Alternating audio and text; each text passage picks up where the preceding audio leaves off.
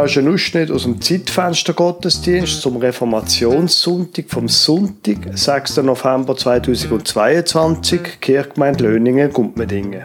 Sie hören die Taufansprache von Lukas Huber, das Anspiel zum Reformationssonntag von der Sonja Tanner, dem Thomas Stamm und dem Dominik Schwaninger und dann hören Sie die Predigt vom Pfarrer Lukas Huber.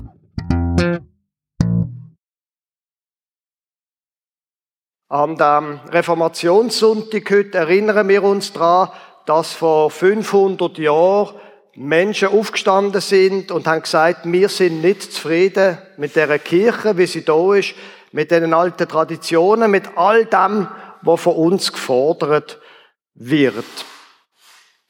Sie haben sich aufgelehnt, wir werden da später noch etwas dazu hören. Aber die Frage ist ja dann, ja gut, wenn die Traditionen jetzt nicht mehr gelten sollen, was soll denn gelten? Und Reformatoren haben sich wie eine Art geeinigt auf vier Begriffe und Achtung, es ist latinisch.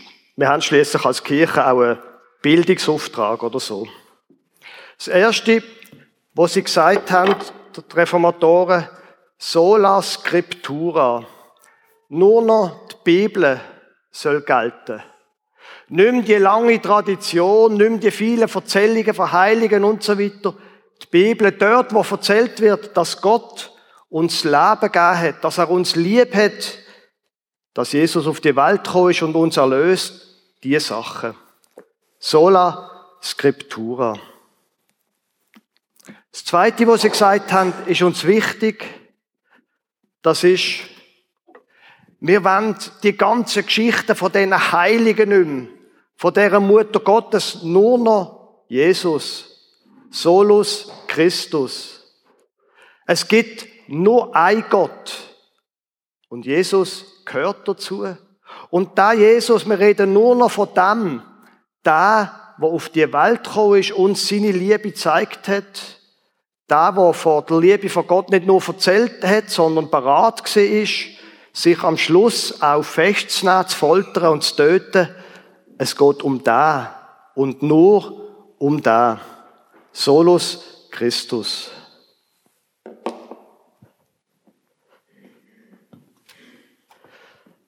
Als drittes sola gratia, nur durch die Gnade. Wir können uns, haben sie gesagt, mit Gott nicht verbinden durch das, dass wir gute Werke tun.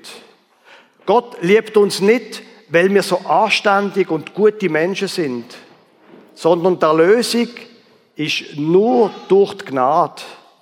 Er gibt uns die unverdient, ohne dass wir etwas dafür machen.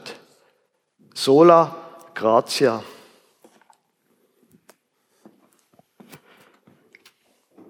Und dann noch etwas Viertes. Sola fide. Nur durch den Glauben. Wir können uns verbinden zu Gott nicht durch Tradition, nicht, dass wir zu den Heiligen beten, nicht, dass wir gut handeln, sondern wir verbinden uns mit Gott durch den Glauben. Und gerade so wie Wasser, wenn man nachher die Lucy taufen, in einer halben Stunde, sieht man nichts mehr von dem Wasser. Glauben ist auch etwas von innen, etwas, wo man nicht sieht. Etwas, wo jeder Mensch wird müssen mit Gott selber abmachen. Die Lucy wird hören in ihrem Leben. Für das gibt es nachher ein Taufversprechen, dass sie tauft ist. Sie wird nachher in Unterricht eingeladen, wo sie von Gott hört. Aber am Ende vom Tag gilt das nicht nur für die Lucy, sondern für sie alle und für mich. Sola fide. Es kommt auf sie drauf an, was sie glauben und auf das, was ich glaube. Und weil die vier Sachen da sind, weil es nur um Christus geht und nur um Gnade, darum taufen wir in der reformierten Kirche Kinder als Zeichen dafür, dass bevor Lucy etwas geleistet hat, Gott schon jetzt Ja sagt zu ihr und sie lieb hat. Wenn es um historische Ereignisse geht, dann schaut man ja heute zurück und überlegt sich, hm, warum haben die das jetzt eigentlich gemacht? Und wie würden wir eigentlich, würden wir das auch so machen? Das Zeitfenster-Team, weil heute Reformationssonntag ist, habe ich mit einem Ereignis beschäftigt, wo genau 500 Jahre her ist. In den 1510er und 20er Jahren ist irgendwie eine Revolution in der Luft gelegen. Die Menschen haben sich einfach auf, auflehnen gegen die Kirche, gegen die vielen Gebot, was man alles muss machen und wie man muss beten und das Fastengebot und so weiter.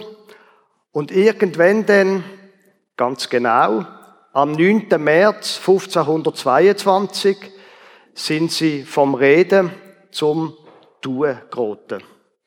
Und ein paar mutige Männer haben eine Revolution ausgelöst, indem sie Wurst gegessen haben. Es ist Fastenzeit gewesen, also die 50 Tage vor Ostern. Es ist ganz klar gewesen, seit Jahrzehnten, in dieser Zeit fastet man, isst man kein Fleisch.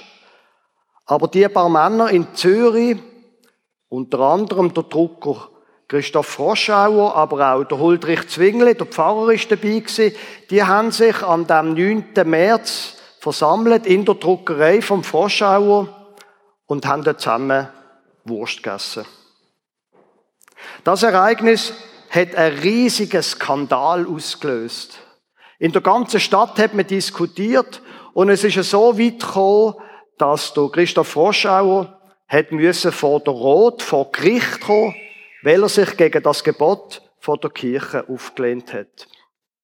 Sie kennen vielleicht die Fernsehserie, wo wie eine Art alte Kriminalfall aufrollen. Das machen wir jetzt und drum kumpeln wir jetzt gerade in den Gerichtssaal. Vor mir liegt dort die Anklageschrift vor Kirche gegen einen gewissen Christoph Froschauer, Buchverleger aus Zürich und zurzeit wohnhaft vom Vergehen an der Niederdorfstraße 31.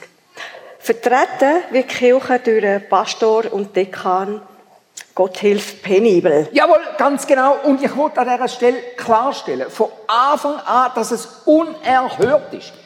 Unerhört. Dass, Wartet gefälligst, bis ihr an der Reihe seid.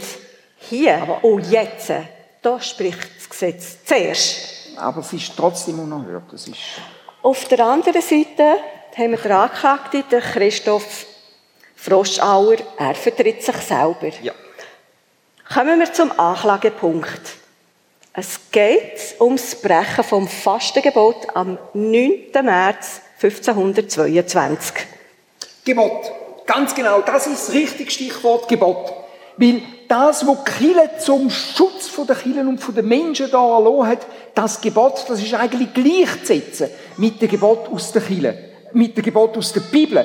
Und darum ist, sind die ungeheuren Verstöße von dem, von dem Gesindel da, die, die sind... Halt, halt. keine Vorverurteilungen und keine Abschätzungen, Ausdrücke. Also, die Verstöße von diesen Gestalten, ähm, das ist ein direkter Verstoß gegen die göttliche und gegen die biblische Ordnung. Da ist rauswerfen aus den Killen und, und reinwerfen in den Kerker, das ist das absolute Minimum. Das ist, äh, ist mir schon klar, in was die der Anklagte gerne würdet werfen. Aber anklagt, wie stellt ihr euch dazu? Also schauen Sie Hochwürde, es ist doch so, dass die Leute genau mit den Argumenten, die wir jetzt gehört haben, einfach auf sich aufmerksam machen. Wir sind aber ganz anderer Meinung, dass wir nur der Bibel verpflichtet sind und nicht irgendwelchen Gesetzgebungen und Geboten von einer Organisation. Organi, Organi, Orsina, ich, ich glaube nicht, was ich da gehört Mir fehlen die Worte. Dass die Unverschämtheit, die Kühnheit von einem hoffentlich bald ehemaligen Mitglied der Kirche, die Kirche als Organisation zu bezeichnen, das ist, das ist viel Kille ist einfach viel mehr. Killen ist einfach alles. Killen ist, ist Gottes Haus auf Erde. Das ist. Da muss ich Sie leider korrigieren, Hochwürde. Wenn schon, denn schon, reden wir von der Gemeinde.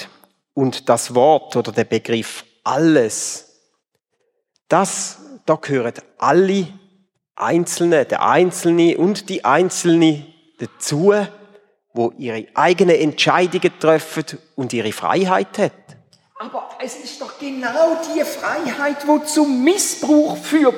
Sehen Sie denn das nicht? Unter dem Deckmantel von der Freiheit müssen, das, äh, müssen die Gestalten das Gefühl haben, sie können ausbrechen aus der göttlichen Ordnung und somit bleibt kein Stein mehr auf dem anderen in unserer heiligen Chile.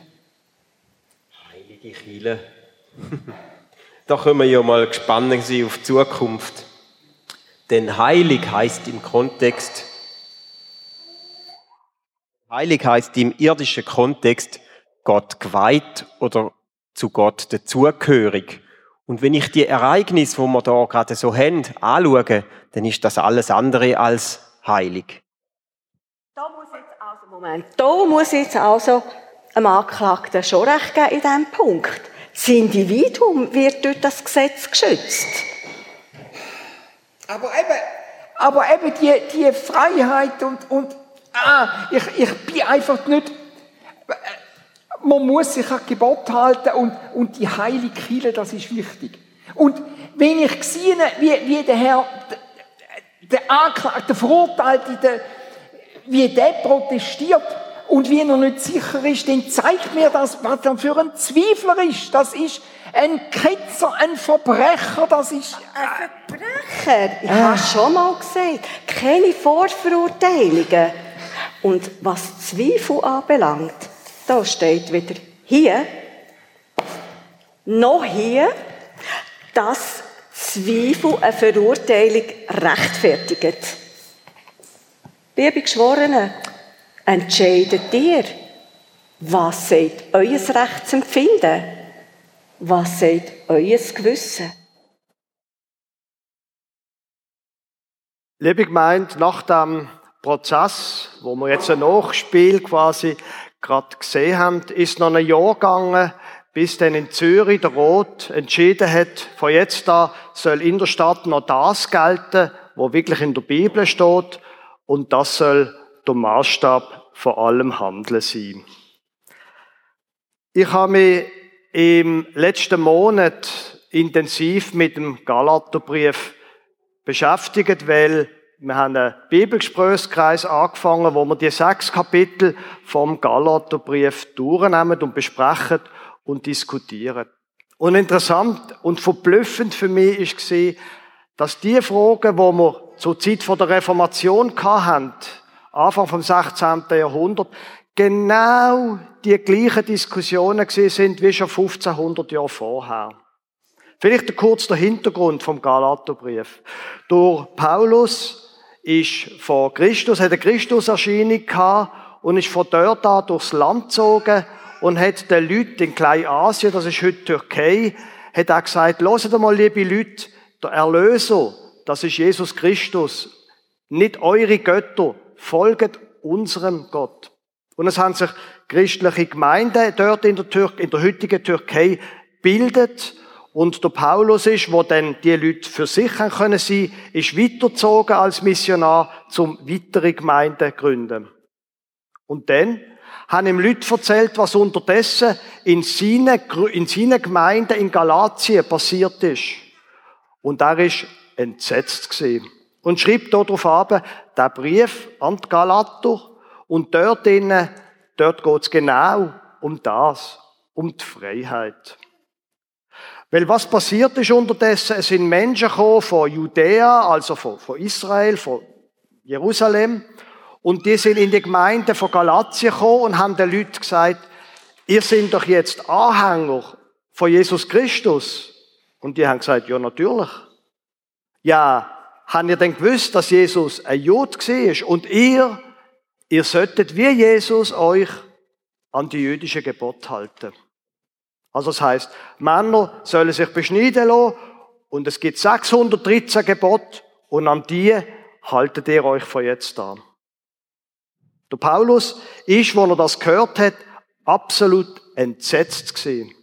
Erstens einmal hat er genau gewusst, wenn das so ist, wenn jetzt die christlichen Gemeinden sich mühen an die 613 Gebote halten, dann wird niemand außerhalb von Israel wird von dem Jesus etwas hören. Abgesehen davon ist seine Berufung von Anfang an ganz klar gewesen. Er hat klar gesehen, ich bin dazu berufen, von dem Jesus Christus zu reden, gegenüber den Menschen, die nicht Juden sind, die, die Heiden heißen. Und darum hat er den Galaterbrief geschrieben. Und es ist ein sehr scharfer Brief. Und er sagt den Galater, hört mal rasch, ich habe euch doch alles erklärt. Ihr solltet doch frei sein. Lasst euch jetzt nicht etwas Neues aufdrucken. Bleibt frei. Und es wird sie wahrscheinlich nicht verstaunen, dass der Galaterbrief ein von der Lieblingsbriefe der Reformatoren war im 16. Jahrhundert. Weil durch Paulus ist dort, ich lese Ihnen einen Vers vor aus dem fünften Kapitel, er ist dort sehr, sehr klar, was soll gelten.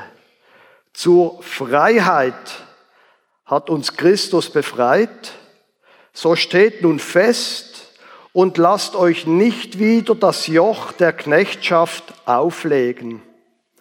Ihr sind zur Freiheit berufen und in der Freiheit sollt ihr leben. Hm. Jetzt mit der Freiheit, wo da der Paulus redet, das ist so eine kleine Sache. Ich bin in den 80er Jahren aufgewachsen. Ich bin in der Zeit der Jugendunruhe in Basel aufgewachsen. Ich bin aufgewachsen mit dem Satz, macht kaputt, was euch kaputt macht. Die Eltern von Ihnen kennen vielleicht diesen Satz noch. Und mir hat der Satz beeindruckt und erst viel später habe ich gemerkt, Moment, Raff, das stimmt ja gar nicht. So kann ich gar keine Freiheit gewinnen. Und Sie wissen das ja aus dem eigenen Leben. Auch Menschen, die äußerlich vollkommen frei sind, können innerlich in einem Gefängnis leben. Können innerlich nicht wissen, wer sie sind, können verwirrt sein, können kein Selbstwertgefühl haben, was auch immer. Freiheit lässt sich nicht mit Gewalt gewinnen. Und Freiheit, sagt der Paulus, Freiheit, wirkliche Freiheit, hängt mit Gott zusammen. Zur Freiheit hat uns Christus befreit. Das Satz, da teile ich. Für mich ist die Verbindung von meinem Leben mit dem Leben von Christus zentral. Auch in dem Moment, wo ich mich unfrei fühle, glaube ich, dass ich mit Gott verbunden bin. Ich bin tauft. Mein Leben ist mit Gott verbunden. Ihm gegenüber muss ich nichts vormachen. Ich muss nicht mein Glück selber gewinnen. Ich muss nicht mein Glück von anderen erwarten. Ich kann mein Unglück Gott schildern. Ich kann mein eigenes Versagen ihm erzählen. Ich kann ihn um Vergebung bitten. Und das gibt mir ein neues, großes Gefühl von Freiheit. Zur Freiheit hat uns Christus befreit. So steht nun fest und lasst euch nicht wieder das Joch der Knechtschaft auflegen. Es ist ein anspruchsvolles Thema, die Freiheit, weil so das, was mich innerlich will in Beschlag nehmen, meine schlechten Gefühle, meine Wut, meine Gier, was auch immer das ist, die Sachen sind und bleiben ein Teil von meinem Leben. Aber gleichzeitig eben bin ich mit Christus verbunden. Und er hat mich zur Freiheit befreit. So steht nun fest, seit der Paulus. Die Freiheit, wo es der Reformatoren drum gegangen ist, was im Paulus drum gegangen ist, die Freiheit, wo uns auch heute im Jahr 2022 verheißen ist, die wird nicht auf dem Sofa gewonnen. Für das muss man fest stehen. Das braucht Kraft und Ausdauer. Und nachher feiern wir ja Abendmahl quasi als Wegzehrung auf dem Weg, wo wir feststehen mit ihm. Seine Liebe, wenn ich mit ihm verbunden bin, die prägt mein Leben. Und das, wo mir will gefangen haben, das verliert langsam Kraft, weil er in mir lebt. Und dann noch etwas Zweites. Ein paar Vers später schreibt er im Vers 13, ihr aber, Brüder und Schwestern, seid zur Freiheit berufen, allein seht zu, dass ihr durch die Freiheit nicht dem Fleisch Raum gebt, sondern durch die Liebe diene einer dem anderen. Fleisch, ich weiß es, ich bin ein Fan von der Lutherbibel, es ist ein bisschen altertümlich, ich gebe es zu. Fleisch, das, was der Paulus da mit Fleisch meint, ist so wie eine Art, die Sachen in mir innen, wo ich ja spüre, sind nicht gut.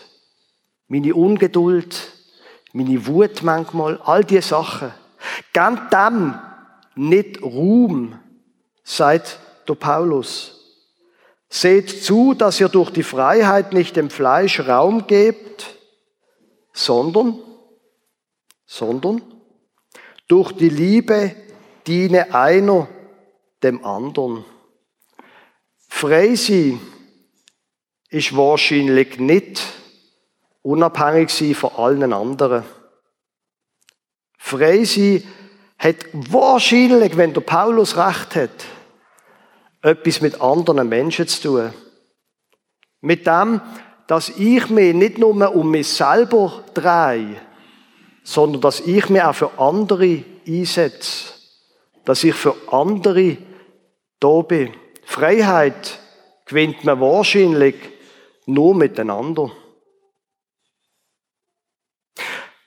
Es sind so Überlegungen gewesen, wo vor 500 Jahren die religiöse Revolution in Zürich ausgelöst haben. Es sind aber wie eine Art ganz ähnliche Überlegungen gewesen, wo wir uns als Kirchenstand vor ein paar Jahren gemacht haben und wo wir uns dann überlegt haben, was ist eigentlich für uns wichtig, wie wollen wir unsere Kirchgemeinde prägen. Und Sie haben vielleicht schon einmal die drei Schilder da gesehen. Das ist unser Leitbild, das, was wir wollen. Wir wollen Beziehungen bauen. Freiheit gewinnt man nicht allein. Wir wollen darüber reden, ja, was bedeutet denn das im Alltag? Dass ich mein Leben eben mit Christus verbinde, ihm mein Versagen zugebe, ihn um Vergebung bitte, von ihm Kraft erhoffe. Und es geht natürlich auch bei uns darum, dass wir Kinder taufen und dass wir nachher dafür darüber reden, dass wir unsere Glauben können vertiefen, hineinwachsen in die Freiheit, Kraft schöpfen aus der Verbindung mit ihm und dann fröhlich und standhaft weitergehen in unserem Leben. Amen.